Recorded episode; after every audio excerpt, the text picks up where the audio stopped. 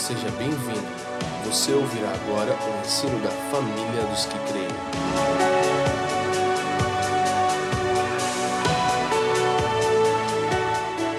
Semana passada eu trabalhei uma introdução sobre o que é o Evangelho, para que hoje a gente entrasse, na verdade, no Evangelho da Graça. Mas eu vou voltar um pouquinho na introdução de semana passada, no assunto de semana passada, para a gente poder ter um pouco mais de entendimento junto com isso. Primeira coisa, gente, o Evangelho é uma boa notícia, ok? O que é o Evangelho? Uma boa notícia. Semana passada eu insisti muito com isso, falei muito sobre isso. E realmente eu estou particularmente muito tocado com essa verdade. Gente, então, o que é o Evangelho? O Evangelho é uma boa notícia, não um bom conselho. Tá ok? Diga comigo, o Evangelho, O Evangelho é uma boa notícia, não não um bom conselho. conselho. O que queremos dizer com isso? Queremos dizer que o Evangelho é uma boa notícia a respeito daquilo que Deus já fez por nós em Cristo Jesus. Não é um bom conselho sobre o que nós precisamos fazer para que Deus não fique mais chateado conosco. E nós percebemos que muitas vezes nós, ao invés de anunciarmos o Evangelho como uma boa notícia, em que Deus já solucionou um problema causado pelo homem chamado de pecado e o fez isso em Cristo, nós pregamos bons conselhos que as pessoas basicamente não conseguem viver. E isso é quase que contraditório, e o tema da graça é um tema extremamente delicado, é um tema extremamente mal compreendido. Então, se você tem um pouco mais de entendimento das Escrituras, durante a exposição da palavra, você vai ter alguns temores, você vai pensar, poxa, o que ele quis dizer com isso? Mas aí espera que é uma série, tá bom, irmão? Vou ter várias semanas para a gente ir desdobrando. Mas, entenda isso. O Evangelho é basicamente uma boa notícia a respeito da obra consumada de Deus em Cristo a favor dos homens. Está feito, amém? E o grande problema que nós enfrentamos muitas vezes é que nós não conseguimos desfrutar a vida abundante que o Evangelho promete. Olha o que a Escritura diz em Atos capítulo 5, versículo 20. Atos capítulo 5, verso 20.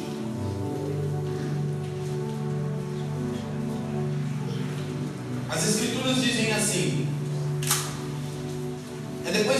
da libertação é, dos discípulos, então um anjo, o versículo 19 diz: Mas de noite um anjo do Senhor abriu as portas da prisão e, tirando-os para fora, disse: Ide, apresentai-vos no templo e dizei ao povo todas as palavras desta vida. O Evangelho é uma boa notícia a respeito de uma nova vida. Agora o que eu preciso compreender é que eu, o estar em Cristo é um fato consumado. O que eu quero dizer com isso? Ou você está em Cristo, ou você não está em Cristo.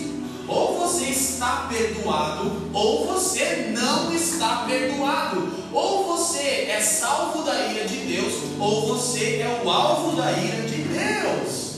Quem está me entendendo, diga assim. E me parece que nós queremos um evangelho incompleto. Lá vai eu tocar em temas delicados. E porque eu estou na minha igreja local, nem vou me preocupar em explicar muito. Porque se você quiser entender, você vai ter que andar com a gente para entender mesmo o que a gente pensa sobre essas portinhas, janelinhas que eu vou abrir agora. Peraí, eu creio num evangelho completo ou num evangelho incompleto? Vou te mostrar que talvez você está crendo num evangelho incompleto. Você não entendeu, talvez, que o Evangelho é a obra consumada de Deus em Cristo, está feito.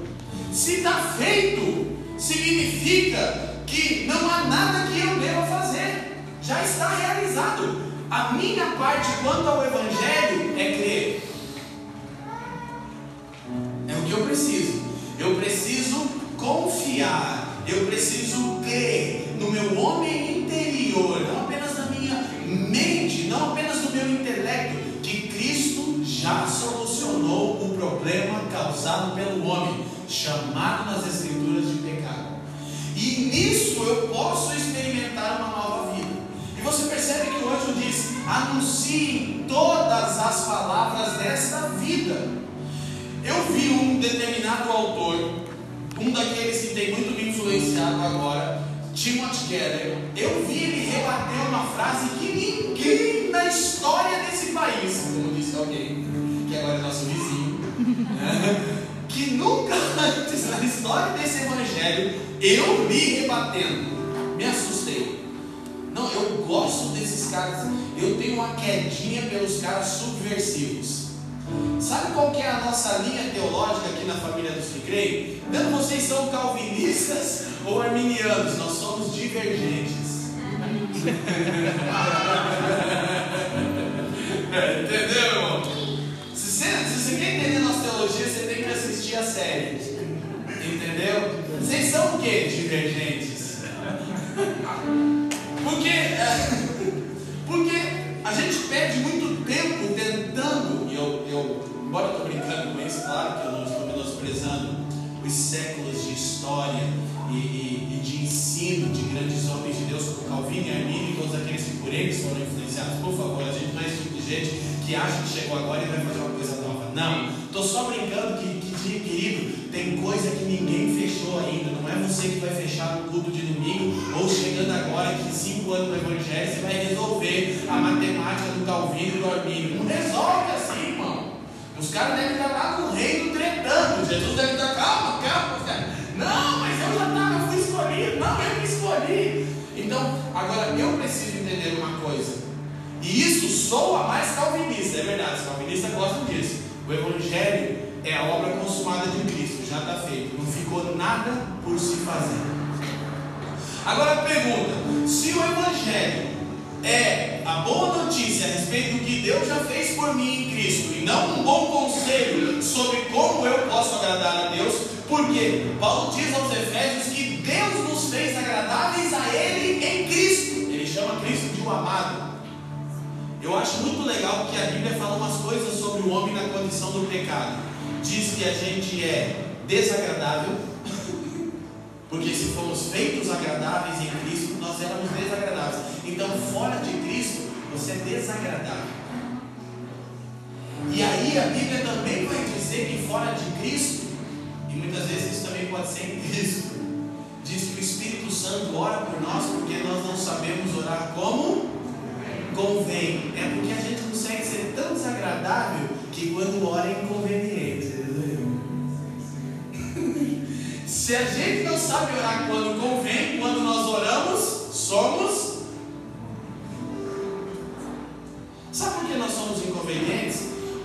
Nós estamos pedindo coisas que Deus já nos deu. E o que Deus nos deu? Uma vida abundante no Evangelho. Mas o que, a gente está pedindo? Bênção, conquista e vitória financeira. É inconveniente. Quem está me entendendo? Porque em Cristo, e eu gosto desse paradoxo do Evangelho, ninguém consegue fechar essa matemática. Porque a mensagem de uma nova vida, e Jesus disse: Eu vim para que vocês tenham vida e a tenham com abundância. Você tem tido uma vida com abundância? Se talvez você não tenha tido uma vida com abundância, é porque você não tem crido na mensagem completa do Evangelho. E se você não tem crido na mensagem completa do Evangelho, você tem acreditado no Evangelho incompleto. Não, não tem um meio termo. Ou você está em Cristo. Recebeu, recebeu perdão de pecados, ou não recebeu. Ou você está salvo da ira de Deus, ou você é o alvo da ira de Deus. Então, eu estou convencido que o problema dos evangélicos é o evangelho que eles acreditam. Gente, a conta não fecha. O último censo do IBGE disse que para cada quatro brasileiros um é evangélico. A minha vontade é de perguntar para quem fez esse censo: é agora que eu começo a gritar desesperado com vergonha? Ou posso esperar mais um pouco? Porque, como, como alguém pode me dizer que existem 50 milhões que nasceram de novo, que andam no espírito que Cristo andava e o Brasil está como está. A conta não fecha, gente. A conta não fecha. Gente, o que, que foi isso com o Bolsonaro? Pelo amor de Deus, gente. Você tem liberdade para votar em quem você quiser votar.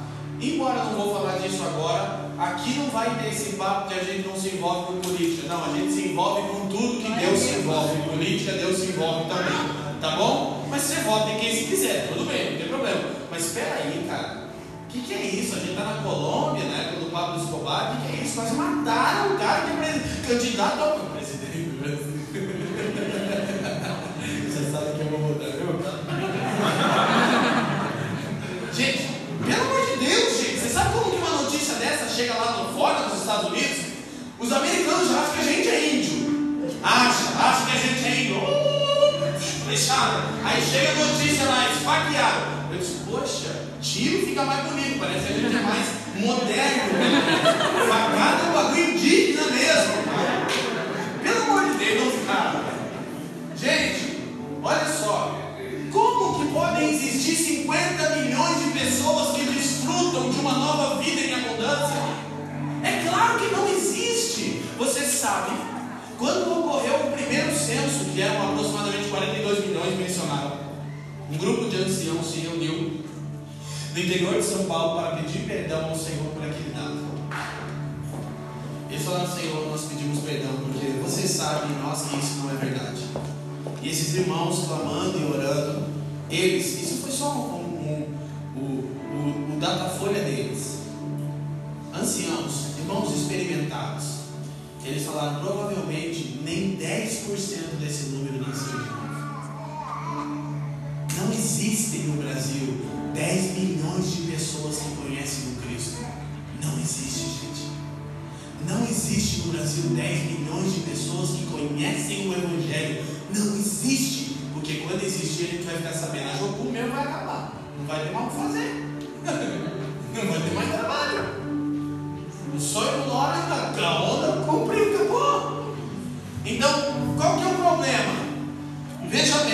se tem 50 milhões de evangélicos e a nossa nação está como está, o problema está com os evangélicos ou com o evangelho? O que vocês acham? Está com os evangélicos. Então, precisamos entender isso, ok? O que é o evangelho? É uma boa notícia a respeito de como Deus já nos salvou em Cristo Jesus. E agora há uma nova vida disponível para todo aquele que pelo Espírito creu nessa mensagem e que pelo Espírito rende-se à vontade de Deus todos os dias. Isso é o Evangelho. Mas não é um esforço do homem, não é uma obra do, da terra para o céu, é uma obra do céu para a terra. Quem está entendendo? Eu vou insistir nisso porque eu estou cansado eu, eu já quase descrevo o Evangelho. Por quê? Por causa dos evangélicos.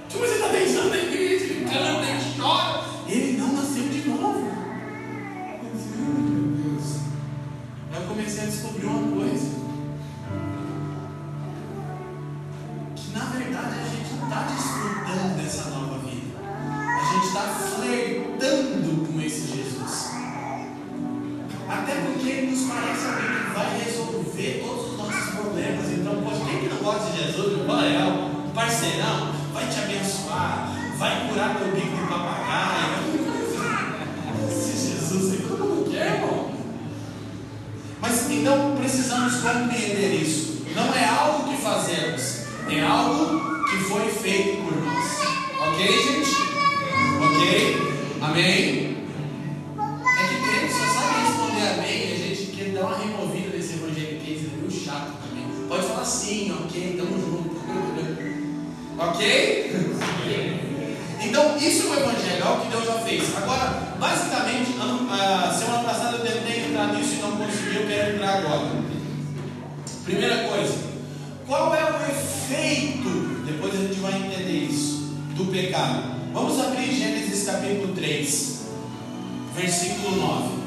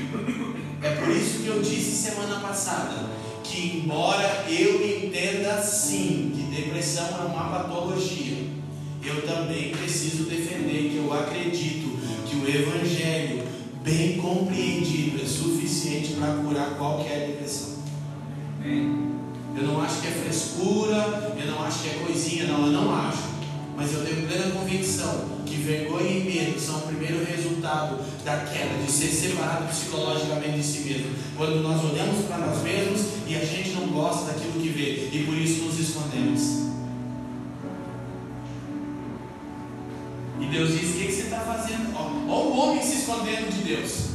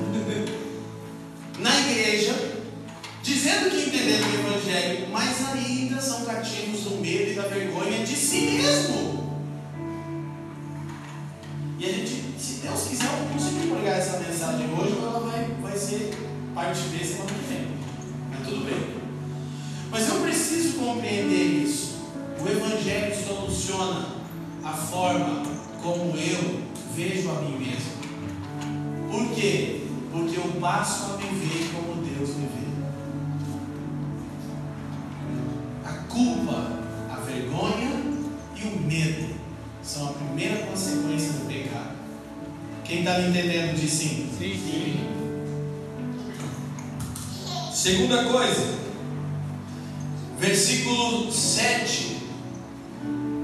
Olha o que diz o verso 7.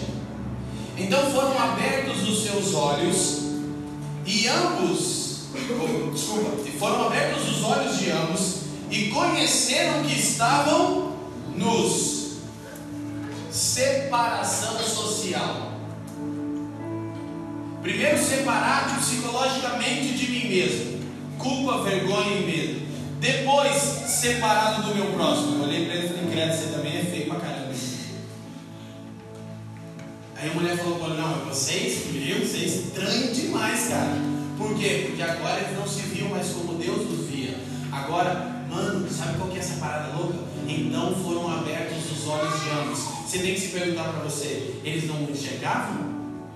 Quem assistiu Matrix? Levanta a mão quem assistiu Matrix. Ó, lição da semana: assistir Divergente.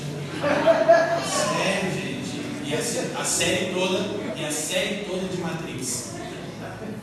Entendeu? Quem entendeu o Evangelho? Vai por lá. Só que você tem que ler a Bíblia. Se você não ler a Bíblia, não pode. Tá bom? Mas se você ler a Bíblia, você pode. Assim, ó, lembra? Assistir filme é pecado? É pecado para quem não lê a Bíblia. Para mim é uma bênção. Jesus me, me abençoa. Se você não lê, você é pecado. Gente, você lembra do primeiro filme? Quando o Neo encontra com o Morfeu? Que Duas pílulas. Quem lembra disso? Uma azul e uma vermelha. E o Morfeu fala, Neo, você escolhe. Se você tomar a pílula azul, você vai dormir e acordar e nada terá acontecido. Você tomar a pílula vermelha, você vai ver o que você nunca viu. Isso foi o que aconteceu com o homem no jardim. Escuta, sabe o que é Matrix? Uma realidade paralela. É quando você passa a interpretar as coisas aquém de Deus. E o Evangelho é a cosmovisão de Deus. É como Deus interpreta e vê todas as coisas. É como Deus te vê, como Deus me vê, como Deus vê todas as coisas. Agora, o homem caído está na Matrix. Cria uma realidade paralela. Cria uma interpretação sem Deus do mundo e das pessoas. Então, eu tive vergonha e medo por causa da culpa e a próxima coisa, a separação social. Do meu semelhante, do meu próximo. Então você percebe isso com muita clareza. E depois o homem é separado fisicamente da criação.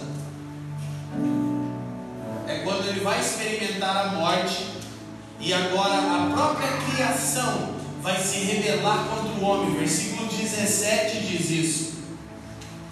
Olha o que diz o verso 17. É...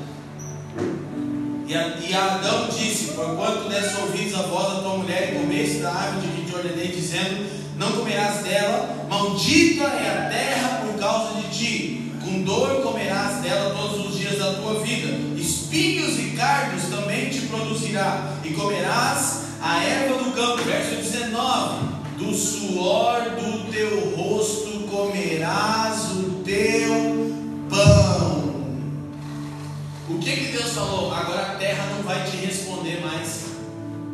Sabe qual é a estrutura original do homem? Quer entender? Mais um filme, Avatar. Estou pregando o Evangelho. 100% Evangelho. Quer entender? Avatar. Quem assistiu Avatar? Levanta a mão aqui. Graças a Deus. Quem não assistiu, tem que assistir para entender a mensagem. O que é Avatar? A criação responde ao ser que governa ela. Mas a queda, o pecado, causou também a separação física do homem e da criação, que na verdade era uma mesma realidade. Por quê? Porque o homem também é um ser criado, embora seja distinguido da criação por causa da imagem de Deus, mas é criação. E na criação bendita de Deus, A terra responde ao homem. Agora o homem, Deus falou: Adão, agora você vai do suor do teu rosto. Sabe aquela coisa que você deixava cair uma semente? Não vai acontecer mais. Agora você vai ter que ralar, cavar fundo para achar água. A terra não vai te responder. E a criação produziu espinhos. Não tinha. O homem era um lavrador da terra. Então agora ele vai lidar com a mão, mas a terra vai feri-lo. Você percebe o que está acontecendo? O que, o, o que são maremotos e terremotos? O que são, o que são tufões? É a terra separada fisicamente do homem, que foi originalmente criado para governá-la. Aí Jesus deu, Jesus deu demonstrações, eu já estou no Evangelho eterno aqui, mas sair disso. Jesus deu demonstrações do que um ser humano criado à imagem de Deus pode fazer, a ponto de dizer para o vento: fica quieto! E os discípulos falaram: caramba! O cara falou com a tempestade. Ele disse: cala a boca, sabia? Jesus disse: cala a boca! O mar copia mim. Meu Deus, o que é esse cara? Ele estava mostrando: eu sou o primogênito de uma nova raça. É. Agora, isso é evangelho eterno. Volta. Agora, o que acontece? Então, por exemplo, só para você não achar que isso é muito místico, sinais dessa coisa é a capacidade que nós temos em Cristo, pelo Espírito, de curar enfermos, de fazer o corpo físico de alguém voltar à condição original, saudável. Por quê? Porque eu estou reconciliado com Deus e agora estou reconciliado com a criação, então eu tenho autoridade sobre ela. Eu posso dizer, câncer, você não pode ficar aí, você não existia no projeto original. Saia daí agora.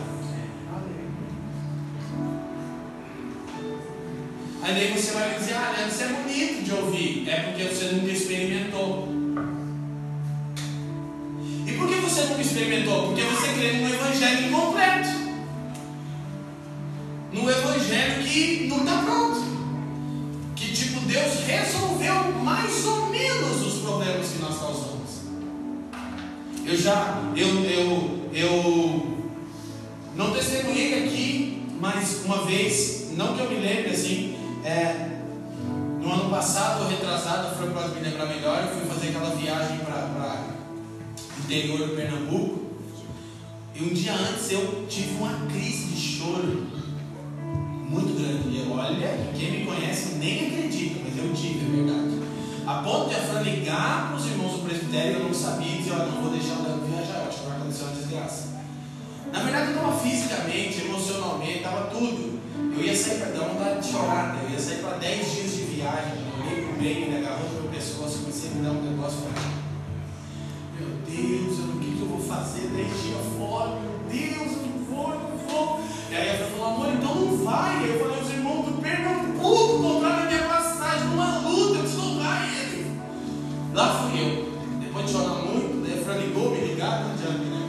Mas Deus abençoe, meu avô. Fui. No caminho fiquei gripado. Fiquei ruim. Falei, meu Jesus, cheguei. Aí eu cheguei. Fiz aquela viagem longa até, até o Recife. E daí eu ia de carro até o interior do Recife. Daí tinha uma irmã da igreja que estava lá, que é médica e tal, e ela estava indo para lá e ela ia dar carona para o pastor não ia ter que me buscar. Só que ela não dirigia à noite. Daí eu ia ter que dirigir. Daí eu fiz aquelas escalas, né? Quem voa sabe no Brasil, né? Conheceu a nação inteira e cheguei no Recife. E aí peguei um carro mais quatro horas de estrada para chegar na hora de pregar. Eu cheguei cinco minutos antes do culto, um calor insuportável. Eu gripado, emocionalmente abalado.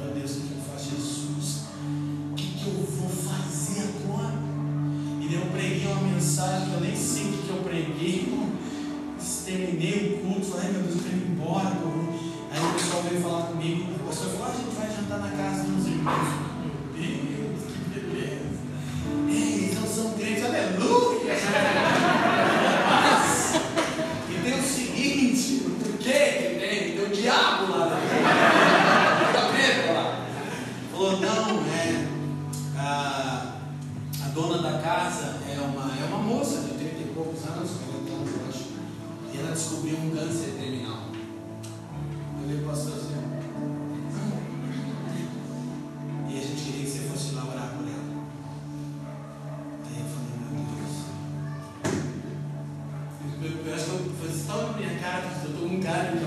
De alguém que vai curar alguma coisa. Eu só quero curar a mim mesmo, mano. A gente foi na casa dessa mulher. Resumindo, Scott Sherry dos Estados Unidos estavam conosco, nossos amigos da que conhecem. Resumindo, eu fui orar por ela, eu fiz aquela oração mais brava da minha vida. Senhor, esmaga esse câncer agora. Esmiuça. Pronto, você crê? Eu creio. Eu, então eu também creio. Resultado ela foi curada. E sabe que os médicos falaram? Que quando abriram ela, o caroço do câncer estava espedaçado dentro dela. Sabe o que aconteceu? Eu fui para Harvard, nos Estados Unidos. Eu tenho que, não é que eu estou falando, eu tenho. Ela me mandou o print do médico, falando a gente vai estudar o seu caso, porque é daqueles casos que a gente não consegue explicar como é que aconteceu isso. Sabe, porque aquele dia eu comecei a entender isso que eu estou. Eu tenho autoridade sobre a ordem criada, porque eu estou reconciliado com ela também por causa da minha reconciliação com Deus no Espírito, amém? É. E não é uma coisa legal de se ouvir, é uma coisa gostosa de se experimentar, amém? Amém, gente? Amém. Então, é, esse é, primeiro, separado psicologicamente de mim mesmo, separado socialmente do próximo, separado fisicamente da criação. Então, agora escute. Em última análise, todos os problemas, escuta, todos os problemas da humanidade são sintomas. A separação de Deus é a causa. Todos os problemas são sintomas. Então, escuta uma coisa, presta atenção. O que você vai entender? De fato, o Evangelho. Todos os problemas da humanidade, todos os problemas de caos, toda a desordem na criação, todos os problemas da alma do homem, todos eles são só sintomas. A causa é a separação de Deus. E o Evangelho resolve isso. Então o Evangelho resolve todos os problemas. E aí você precisa decidir: você crê num Evangelho completo, numa obra salvífica plena ou incompleta? Você acha que Jesus te salvou mais ou menos ou te salvou? Porque não tem mais ou menos. Vou repetir: ou você está em Cristo ou não está em Cristo. Ou você está perdoado ou não está perdoado. Ou você é alvo da ira de Deus ou você é salvo da ira de Deus. E aí eu preciso compreender, a gente trabalhou um pouco a respeito da ira de Deus e eu quero hoje ir direto para grande é, a grande consumação da ira de Deus. O que é de fato a ira de Deus? Lucas 22, 42. Quem está me entendendo, diga assim. Gente, eu estou feliz, hein? Eu estou gostando disso que eu estou falando. Por quê? Porque eu gosto do Evangelho. Eu não sei se não servir para vocês, serve para mim. Eu saio com mais fé. Né? Talvez vocês não vão sair, mas eu saio com O Paulo diz que o Evangelho é o poder de Deus em Romanos 1,16. E aí você talvez precisa ser um cara igual eu para saber isso funciona, Jeff. Talvez você precisa ter sido um ex-dependente químico órfão de pai. Aí você vai saber, é realmente o evangelho completo. Por quê? Porque eu não poderia estar aqui. Quem está me entendendo? Amém? Lucas 22, 42. Dizendo, a oração de Jesus já dizendo, Pai, se queres, Passa de mim, venha para lá, para mim, gente. Todavia não se faça a minha vontade, mas a sua. Então escute, para a gente chegar no nosso de fato. Qual é então o resultado da ira de Deus? Ele está escondido nesse verso, tão conhecido e pouco compreendido. Vou, vou repetir. Todos os problemas da humanidade são sintomas. A separação de Deus é a causa. O Evangelho é uma boa notícia a respeito de como Deus nos salvou, do que? Da sua ira e nos reconciliou consigo mesmo em Cristo. Amém? Efésios 1, Romanos 5. Meu Deus, doutrina neotestamentária. Isso é o Evangelho, a boa notícia de como Deus me salvou do que? Da sua ira. A Escritura vai dizer em Efésios que éramos, por natureza, filhos da ira. Efésios 3,3. Cara, isso é muito doido. Você não entendeu? Sabe o que a Bíblia está dizendo? Que quando um homem nasce na terra, ele já é alvo da ira de Deus. Ixi. Sabe o bebezinho vai para o céu? Até sete anos? Não, Davi disse: em pecado eu fui concebido. Não é que você já nasce em pecado, você foi gerado no pecado. Meu Jesus, socorro. Só o Evangelho pode resolver isso, cara. É isso que é. Olha, olha, eu estou vendo aqui os nossos bebezinhos aqui, ó. Lá foi a Keila falar pro Neto, me ajuda aqui com o joguinho do celular. A gente, os nossos estão lá embaixo. Olha aqui, gente. Nossos bebezinhos que são lindos precisam se converter. Sabia? Qual que é o papel do pai, Fernando? É levar o filho até o encontro com Jesus e com o Evangelho. Para quê? Para ele não ser alvo da ira de Deus. Porém, porém, eu também entendo que um pai e uma mãe convertido sacrificam para que seus filhos não sejam alvo da ira de Deus, como Jó, está entendendo? Sabe aquele tempo que ele é ignorante, não pode responder? Você responde por ele sim. Mas a gente é concebido em pecado, a Bíblia diz isso. Não tenta tornar isso mais legal, não. Não tenta fazer anjinho de sete anos, porque tem umas crianças de sete anos que, que até o Satanás fica impressionado. Ou não tem? Não tem? Senhor Jesus, você vê de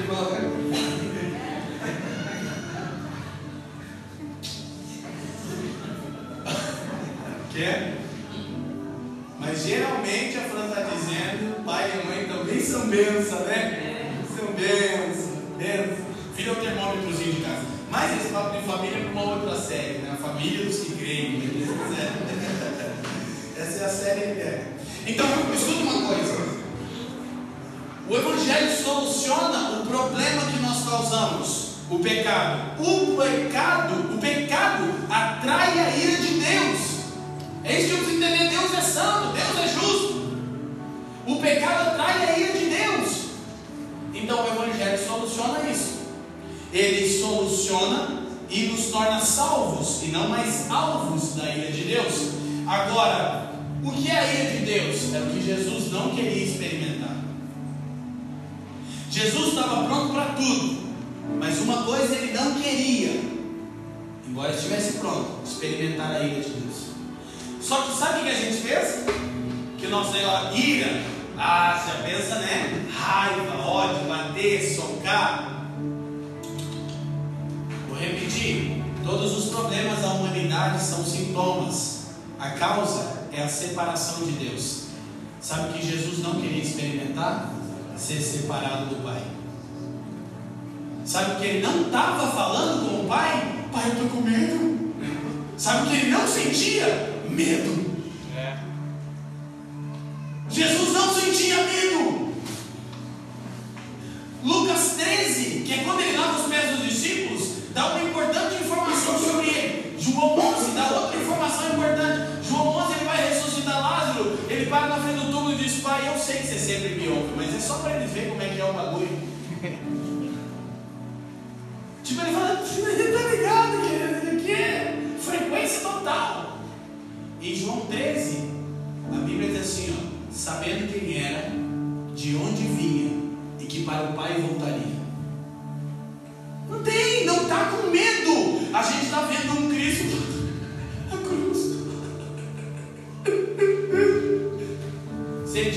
Na hora que Pedro deu um mal, ele já chutava um mal no chão. Ah! Não, ele disse, Pai, eu até agora não te pedi nada segundo a minha vontade. Esse é o Cristo. Esse é o modelo de filho de Deus. Escuta, Jesus é um padrão exigido, não um modelo sugerido. Ele é o padrão que Deus exige, o modelo que Deus sugere. É. Só que calma, porque você fica transitando quando fala da graça, ora soa legalismo, ora soa libertinagem, mas a compreensão do Evangelho te faz entender que a graça não tem a ver com o mérito e nem com a libertinagem, uma vida desenfreada, mas por compreender a obra de Cristo consumada. Isso é graça. Então, queria o quê? Ser separado do Pai. E ele foi. Eu já comecei a apanhar na internet por causa disso e eu vou repetir. Meu amigo Douglas do Discovery, ele acha super legal cortar minhas mensagens e colocar as partes mais polêmicas. Aí, agora eu vou falar, vou me defender aqui, não tá? O Douglas é o queridinho, filho do Josué Gonçalves, é uma bênção, fala mansinho, irmãos. Aí queima minha cara, aí botou lá, eu falando o que eu vou dizer agora, que o pecado é tão grave que separou a Santíssima Trindade. Aí você pensa, os teólogos do Facebook, é, o quê? O quê? Mano, que absurdo, é só você ler a Bíblia, não precisa você ser tão burro assim. Jesus na cruz diz, Deus meu, Deus meu, por quê? Mano, foi a primeira vez que ele foi separado do Pai. Eu não disse que ia ser uma condição permanente, eu disse que isso é o resultado da ira de Deus. O que é a ira de Deus consumada? Ser separado para sempre da sua presença. Isso não aconteceu com Cristo, mas isso acontecerá com todo aquele que o Evangelho não salvar. Amém? E o Evangelho é Deus te salvando por causa de Cristo, não por causa de você. Logo, não é um bom conselho, é uma boa notícia. E é um escândalo, Paulo diz, para os judeus que confiam na lei. Mas há o risco dos gentios usarem tal mensagem para dar ocasião à carne. É o que eu chamo de síndrome dos Gálatas, do legalismo à libertinagem. O Leandro disse aqui um princípio que a gente tem estabelecido na família. Escuta, o dízimo não deve ser encarado como uma lei que, se quebrada, atrairá a maldição. Deve ser encarado como um princípio que, quando observado, redunda em bênção e favor. Porque o Espírito que viria sobre nós, Ezequiel 36, nos leva a cumprir os estatutos de Deus e o dízimo é um estatuto. Mesmo sendo um estatuto, eu não estou trazendo ele como uma lei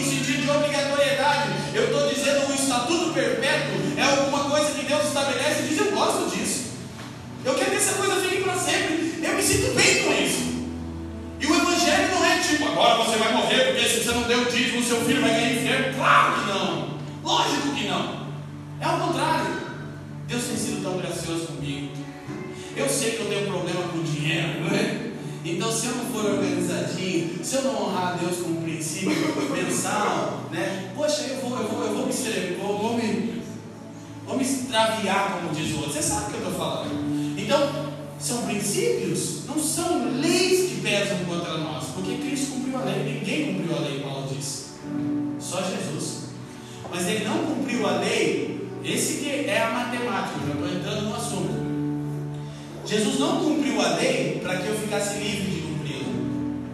Jesus cumpriu a lei para que o Espírito fosse derramado em mim e eu possa cumprir os estatutos de Deus com alegria.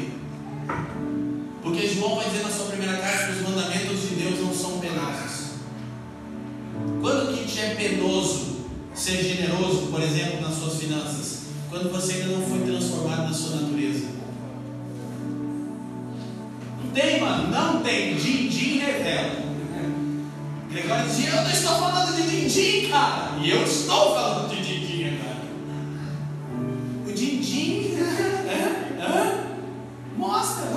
mostra. Então, agora, há tantas outras coisas, eu preciso compreender. Olha só que coisa incrível, só para mim.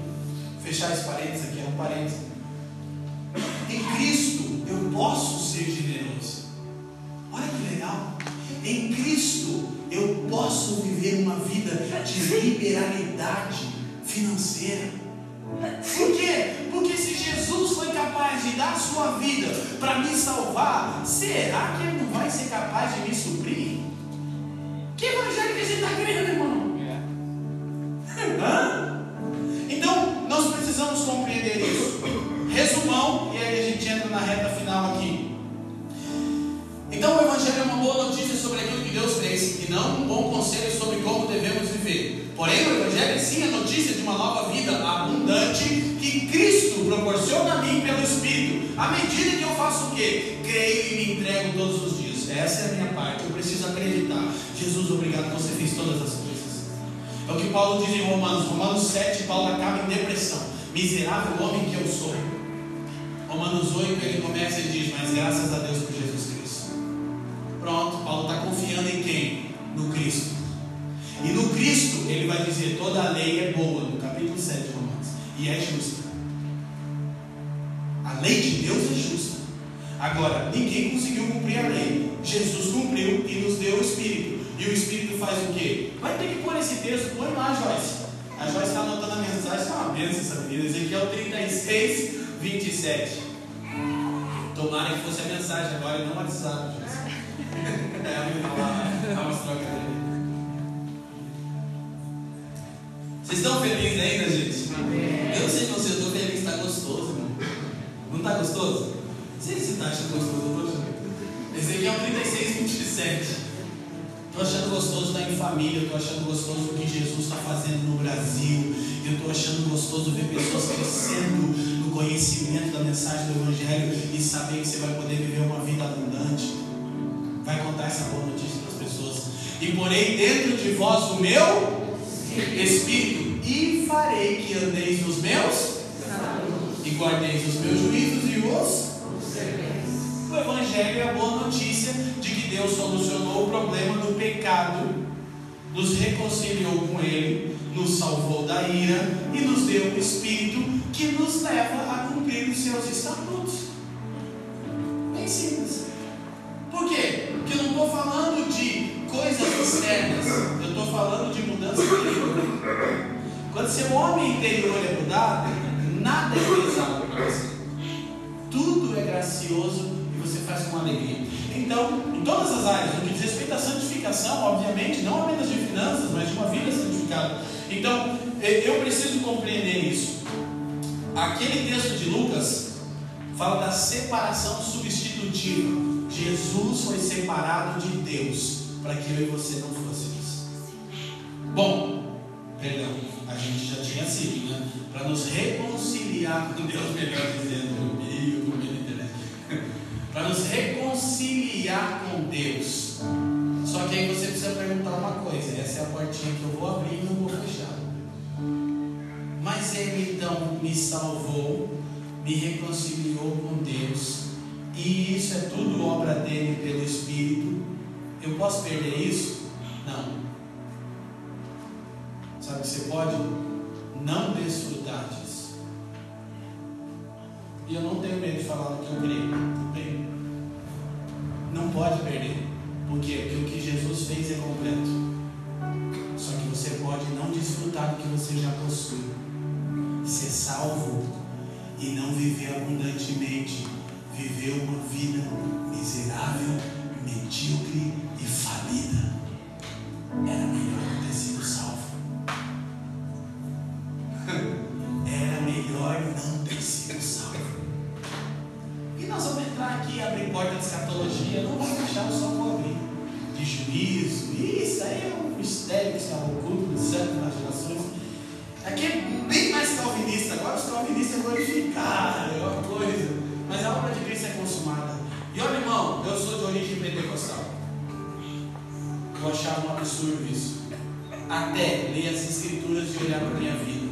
preciso acreditar que é Jesus que fez isso. Não é uma coisa, e a nossa preocupação de todo líder, de todo pastor justo é, peraí, mas as pessoas então vão se entregar ao pecado. Não, não, não, não. Quem é de Deus não peca. Não, não, não, não. Ninguém conhece a graça de Cristo e sabe que Jesus vive em mim. Sabe o que Paulo fala? Poxa, se você se unir a uma prostituta, você vai unir Jesus à prostituta. Porque Jesus e você são a mesma pessoa agora por causa do Evangelho. Você quer que Jesus se una a uma prostituta?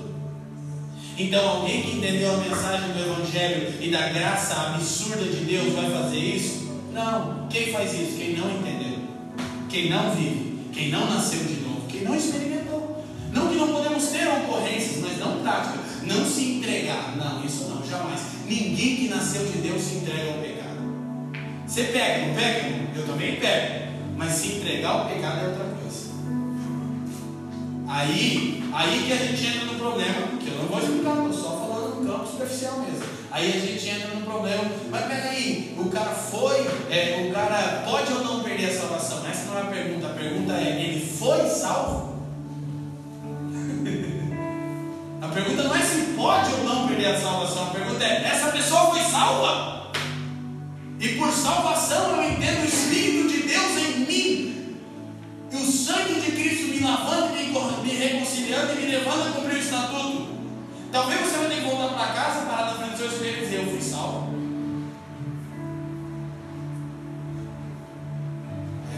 Silêncio assim. Parece que tem um milhão de pessoas me ouvindo falar agora assim. Ninguém quer tocar nessas coisas. Eu sei até meus amigos meus aqui mais manjados de mim fica preocupado. Gente séria fica preocupado. Mas sabe uma coisa que eu aprendi? Eu aprendi que a doutrina de Deus não deve ser moldada por causa do mau testemunho dos homens. Ah, mas tal pessoa entendia assim e se lambuzou no pecado. Tal pessoa não nasceu de novo e a doutrina de Deus não vai ser mudada porque ela não entendeu a doutrina. É. Simples de resolver. Amém? Glória a Deus. Aleluia. Aleluia. Está feliz ainda, irmão? Você está feliz ainda? Irmão, não sabe. Olha o legalismo dentro. Não, não estou feliz. Eu queria merecer isso. Para. Eu queria fazer por merecer. É um absurdo. É um absurdo. Mas fica calmo, Fábio. Semana que vem tem mais. Eu já vi que eu vou ter que desdobrar para semana que vem um assunto. Provavelmente para a gente ainda seguir no Evangelho da Graça para isso ficar mais claro. Mas agora vamos terminar. Meu, não dá tempo, mas dá tempo. Vamos terminar em Efésios capítulo 1.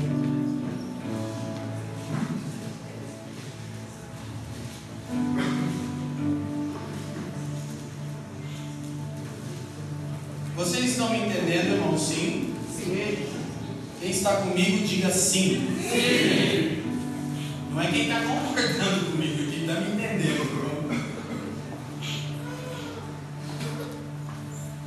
Ontem a gente estava lá na praia com os irmãos, com os líderes, e um dos irmãos que ministrou lá foi amigo meu, Gilberto Araújo, de Brasília, do FAIA do Universitário, negão, filósofo, antropólogo, dos magistrados, do grau, não sei o quê. Ele é muito inteligente, muito inteligente. Daí os irmãos falaram, cara, Gilberto falando, falando, falando, falando, falando, falando. De repente ele parou e disse assim, irmão, pode discordar. Daí o pastor disse assim, eu queria entender primeiro. Eu tive meio que o sentimento de uma coisa parecida agora. Amém, irmão? Vocês discordam? Tipo, nem entendemos direito você está falando. O que eu quero que você entenda hoje? O Evangelho é uma notícia. E essa boa notícia anuncia: Deus já solucionou todo o problema seu em Cristo. Você pode crer, se entregar e desfrutar. Amém? Eu acabei de lembrar que eu não falei o que, que o teólogo rebateu na frase do outro. Nem vocês não lembravam mais disso. Mas alguém lembrava ainda? Disse uma coisa, lembrava.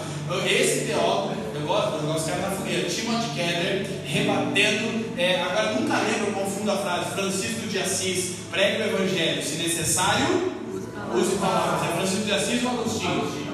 Agostinho, não é o, essa família, né? É o Agostinho de Hipona, não é o Augustinho, não é não assista a grande família, você não aprende nada do Evangelho só aprende como você e sua casa são. Não amém, né, irmãos? Não amém, né? Escuta, Agostinho de Hipona disse: pregue o Evangelho, se necessário, use palavras. Olha aqui, cara, eu usei isso, confesso. Principalmente quando a gente ligava com os pobres, é, esfregando na cara. Aí Timothy Keller disse: errado. Eu disse, eita! Não, imagina, cara, errado. O Evangelho é uma boa notícia. O Evangelho é uma boa notícia sobre o que Deus já fez. Então, eu não consigo fazer isso com atitudes. Eu tenho que falar sobre a boa notícia. Porque se o Evangelho pode ser ensinado com atitudes, eu estou ensinando para as pessoas que o Evangelho é só um jeito certinho de se viver, coisa que a maioria delas não consegue. Eita, briga de cachorro. Nem Curipona já está no terceiro céu, né? Tempo. Mas escuta, isso é incrível, é verdade, é uma boa notícia, eu tenho que anunciar. Agora, claro, crer viver e desfrutar. Crer, melhor, vou melhorar. Crer, se entregar e desfrutar. Aí quando eu me entrego eu desfruto, naturalmente eu vivo uma nova vida que ensina as pessoas sobre uma vida agradável a Deus. Mas eu preciso falar para elas como é que eu consegui aquilo. Porque muitas vezes a gente quer ser exemplo para as pessoas, mas na verdade é o jeito de a gente esfregar na cara delas que elas estão erradas. E você faz isso com os ímpios, de tão trouxa que você é. Desculpa a palavra trouxa. Porque em vez de você falar para o cara que está ali preso no pecado, que Jesus já resolveu o problema do pecado, você esfrega na cara dele que você tem uma vida diferente, ele só se sente mal. Faz parte sentir-se mal e ser contristado, mas aí você diz: ei, calma, vai dar tudo certo. Aí vem o Lucas e canta aquela música: se a gente colocar a nossa fé em ação, vai dar tudo certo. Ela não sabe essas músicas. Isso é a situação que meu A situação que meu está Você está feliz aí também? Então, olha só. Esse é o ponto. Eu sinto que eu vou ter que explicar um pouco mais disso. Mas eu quero aguçar mesmo o seu pensamento a respeito da graça de Deus. Escuta, crer no Evangelho é uma mudança de condição, não meramente uma mudança de hábito. Sabe o que o apóstolo João disse na sua carta? Que nós já passamos da morte para a vida. Crer no Evangelho não é só uma mudança de hábito, é uma mudança de condição. Eu já passei, eu não vou passar, eu já passei da morte para a vida. E João diz uma coisa incrível. Ele disse: a gente mostra isso quando ama uns aos outros. Por quê? Porque a segunda consequência da queda foi a separação social. Então, quando eu consigo amar o meu próximo como Deus ama ele, eu passei da morte para a vida. E a igreja é simplesmente uma família que passou da morte para a vida e ama uns aos outros. E o mundo olha isso e diz: que coisa incrível. Porque na verdade eu digo que eu gosto do cara do meu lado, do meu trabalho, mas se ele se ferrar, eu vou falar.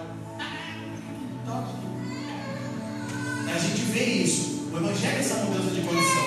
Então, como a gente pode resumir a doutrina da graça? Efésios 1, 3. A gente tanto falou disso. Ah, bendito Deus e Pai de nosso Senhor Jesus Cristo, qual nos abençoou com todas as bênçãos espirituais nos lugares celestiais Versículo 4. Quem está ali, diga sim, gente. Como também nos elegeu nele antes da fundação do mundo, para que fôssemos santos e irrepreensíveis diante dele em amor. Presta atenção. O Evangelho é uma boa notícia. O primeiro capítulo do Evangelho é uma boa notícia a respeito da graça de Deus. O subtópico, o primeiro desdobramento da graça é: fica calmo, Deus escolheu você. E isso deveria ser incrível quando é vivido. Por quê? Porque uma vez que Deus expulsou o homem do jardim, todos nós carecemos de aceitação. Por quê? Porque o homem foi expulso da presença de Deus. Mas Paulo diz que em Cristo Deus nos escolheu de volta. Isso é glorioso. Aí sabe o que acontece? Eu já não preciso mais ser aceito pelos homens. Por quê? Porque Deus me aceitou e me escolheu. Esse é um fato primordial sobre a graça de Deus, a eleição, a escolha de Deus. Agora, aí o texto diz: qual é o sinal da eleição? Sermos santos, irrepreensíveis, estarmos diante dele e andarmos em Amor, você está salvo? Você foi eleito? Ah, eu fui eleito, então vou me entregar para o pecado. Foi, foi eleito pelo PT, seu miserável.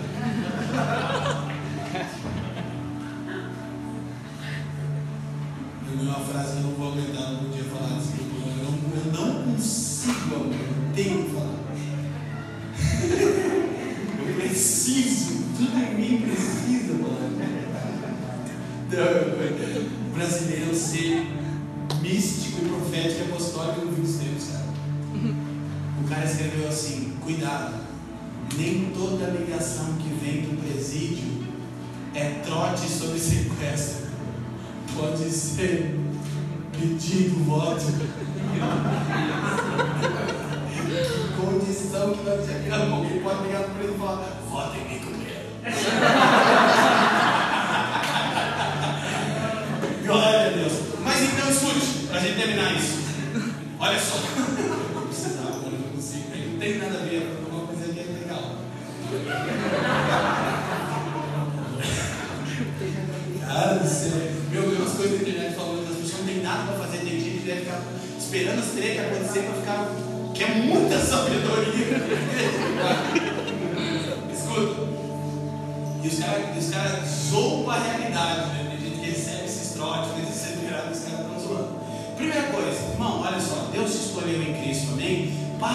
dizer que você aceitou Jesus, pelo amor de Deus, é mó chato. Tudo bem, meus amigos vão comer, a gente vai lá, deixa, deixa, as pessoas, eles não podem falar isso, mas não, vamos crescer no entendimento de uma boa teologia, irmão, você não aceitou Jesus, você não tinha capacidade nem condição para fazer isso, foi Jesus que te escolheu. Amém? Isso deveria falar, você, você deveria se sentir especial. Olha só, quase ninguém te segue no Instagram, mas Jesus te escolheu, cara. Você está feliz? Olha só. Nem toda. Eu, nem minha mulher me seguia no Instagram até uns tempos atrás, irmão. Estava ruim, mas Jesus me escolheu, irmão. Amém? Amém? Amém. Isso me livra da aceitação dos homens. Segunda bênção espiritual, versículo 5. A gente já trabalhou isso dentro de outros contextos contextos. E nos predestinou para filhos de adoção. Diga comigo, adoção. Então, olha só, a graça está estruturada na eleição e na adoção. Deus te escolheu. Agora você não está mais expulso da presença de Deus por causa de Cristo. Você não é mais alvo da ira de Deus. Você foi salvo. Olha só, só uma letra, irmão. É o S do Superman, faz toda a diferença. Você foi salvo da ira de Deus. E você foi adotado. Por quê? Porque com a expulsão do homem, o espírito de orfandade passou a governar todo ser humano. Todo ser humano nasce órfão de Deus. Nasce órfão. Nasce órfão. Na sua estrutura original ele nasce órfão. Mas ele experimenta o Evangelho e recebe a adoção. Escuta, vou repetir. E a adoção quebra o poder do espírito de rejeição. Você não é mais rejeitado. Você não é mais rejeitada. Você foi adotado. É uma boa notícia. Deus me escolheu e me adotou em Cristo. Quebrou o espírito de rejeição. Amém? Por que, Leandro? Porque eu preciso desfrutar de uma nova vida. Eu preciso sair desse lugar onde todas as pessoas comuns, todo homem caído vive, procurando ser escolhido por alguém e procurando uma paternidade que não pode suprir o que só o Pai Celestial pode.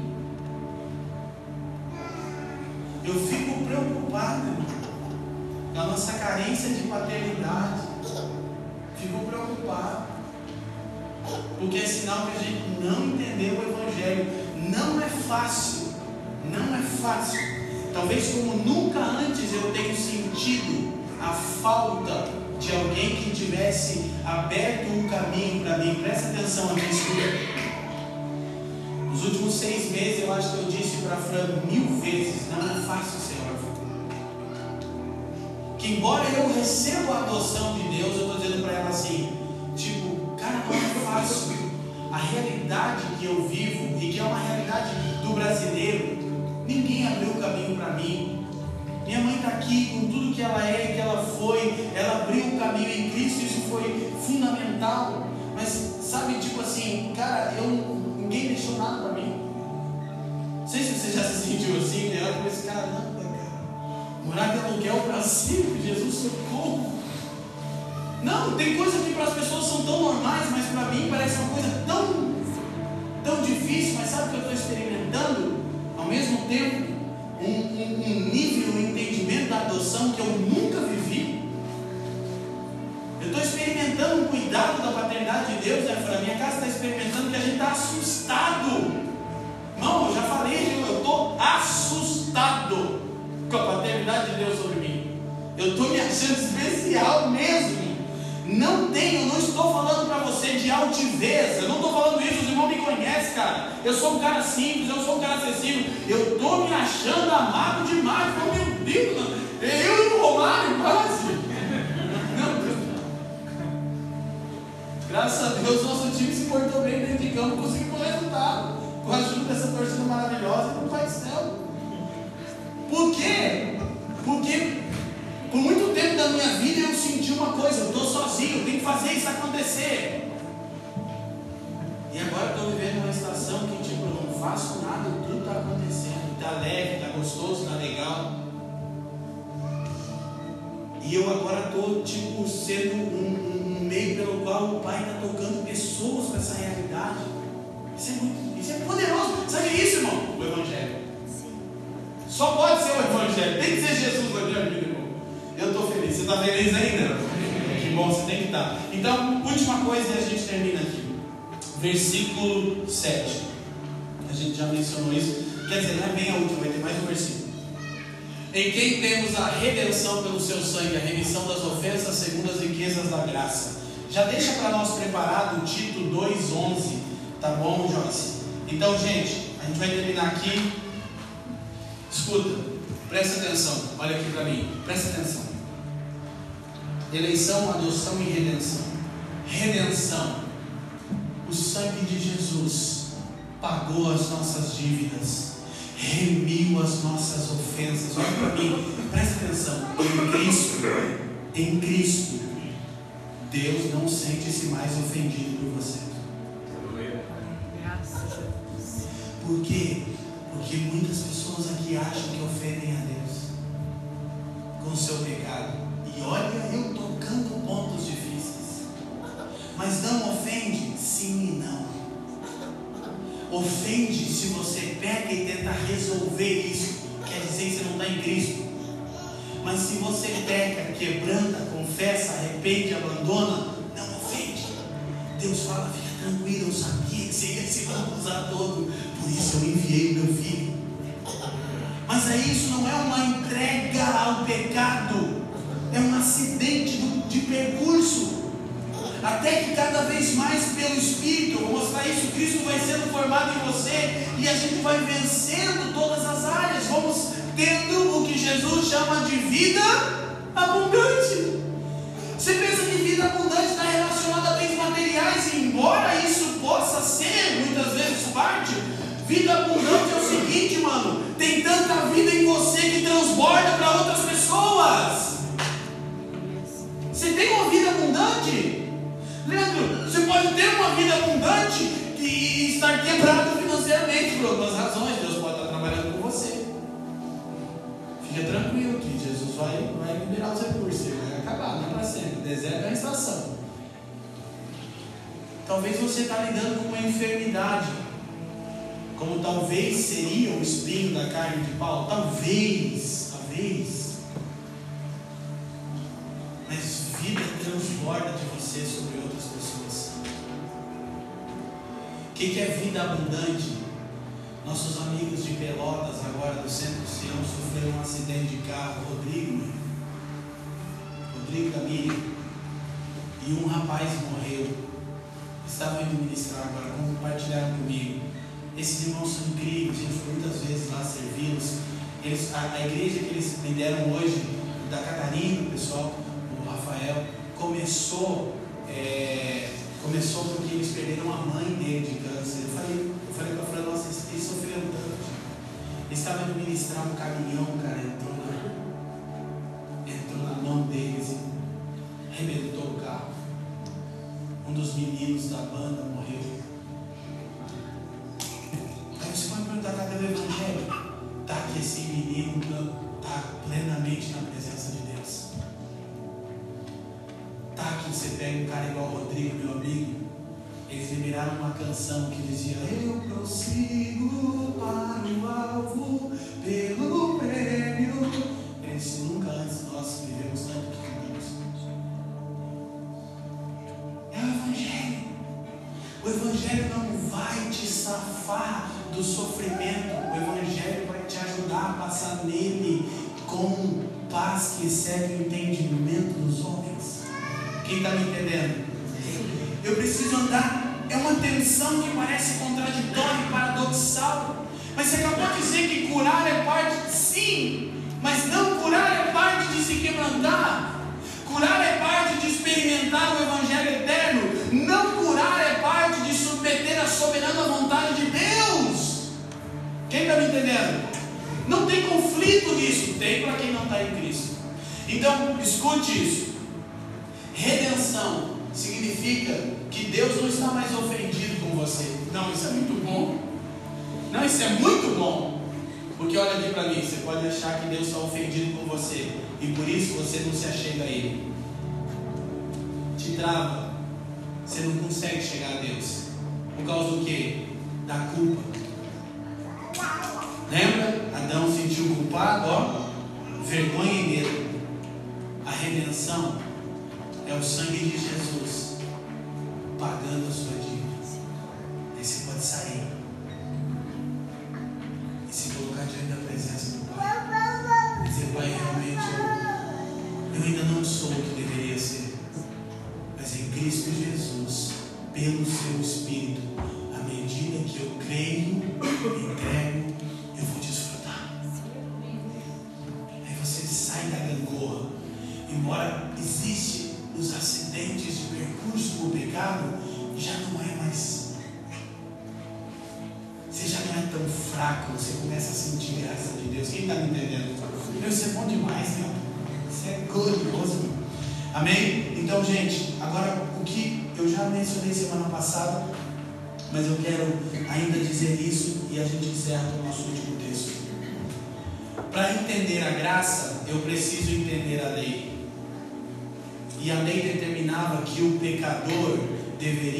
Apresentar ao sacerdote e oferecer um cordeiro por causa do pecado. Levítico 6. Quem lembra disso? Sacode a mão aí para mim. Diz sim, só para me ver se está me ouvindo. Sacode a mão aí. Levítico 6. Então, quando o pecador arrependido chegava diante do sacerdote com o cordeiro, o sacerdote tomava o cordeiro. Escuta isso, escuta. Isso é graça. Graça é eleição, adoção, redenção. Isso é o Evangelho da Graça, primeiro capítulo. Deus te escolheu, te adotou e te redimiu. Como eu entendo isso? Quando o pecador oferecia o cordeiro, o sacerdote pegava o cordeiro e examinava o cordeiro. Escuta, se o cordeiro fosse perfeito, o pecador era aceito de volta e o pecado perdoado. O que, que eu preciso entender? Que Jesus é o Cordeiro perfeito de Deus que tira o pecado do mundo, inclusive o meu e o seu. Aí você diz, Leandro, eu não sou perfeito. Sim, mas o Cordeiro é. Amém. Escuta, o sacerdote examinava o Cordeiro, não o pecador.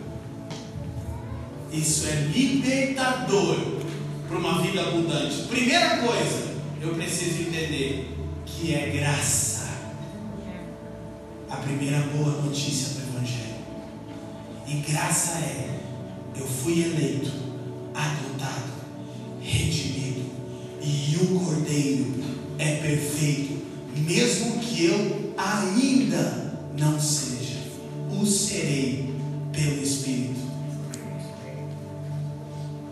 Quem está me entendendo? Então Deus não está mais ofendido. Agora, Tito 2, 11 em diante e terminamos, porque eu não poderia falar de graça sem tocar nesse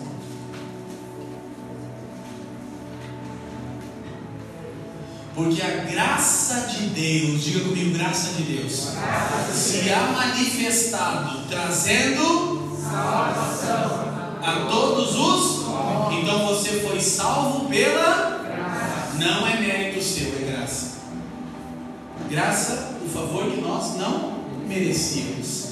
Ok, mas olha o que a graça faz: ensinando-nos. Esse é o ponto que os pregadores da hipergraça não ensinam. Eles pregam o que eu os preguei agora e fica por isso. Aí sim eu me inclino para o pecado e para a libertinagem. Porque me parece que então tá bom, o cordeiro é perfeito, eu sou uma droga e vamos embora. Não, a graça de Deus, ela ensina-me. Como? Transformando a minha natureza. Como? Pelo Espírito, que faz o que? Me inclina a observar os estatutos de Deus. Viver pelo Espírito é se inclinar para as coisas do Espírito. Sim. Viver pela carne é se inclinar para as coisas. Não há contradição nisso. A graça me educa, a graça te educa, a graça nos ensina o que? A renunciar à impiedade se manifesta me educando, e a graça, que é o Espírito de Cristo em mim, me ajuda a dizer não. Quem está me entendendo? Sim. Isso é vida abundante. E as concupiscências, eu gosto da palavra concupiscência, porque ela significa forte inclinação para. Quanto mais você entende o Evangelho, mais você desfruta da graça. Quanto mais você desfruta da graça, mais você se inclina para o lado de Deus. Por quê? Porque as concupiscências mundanas desta era, deste século,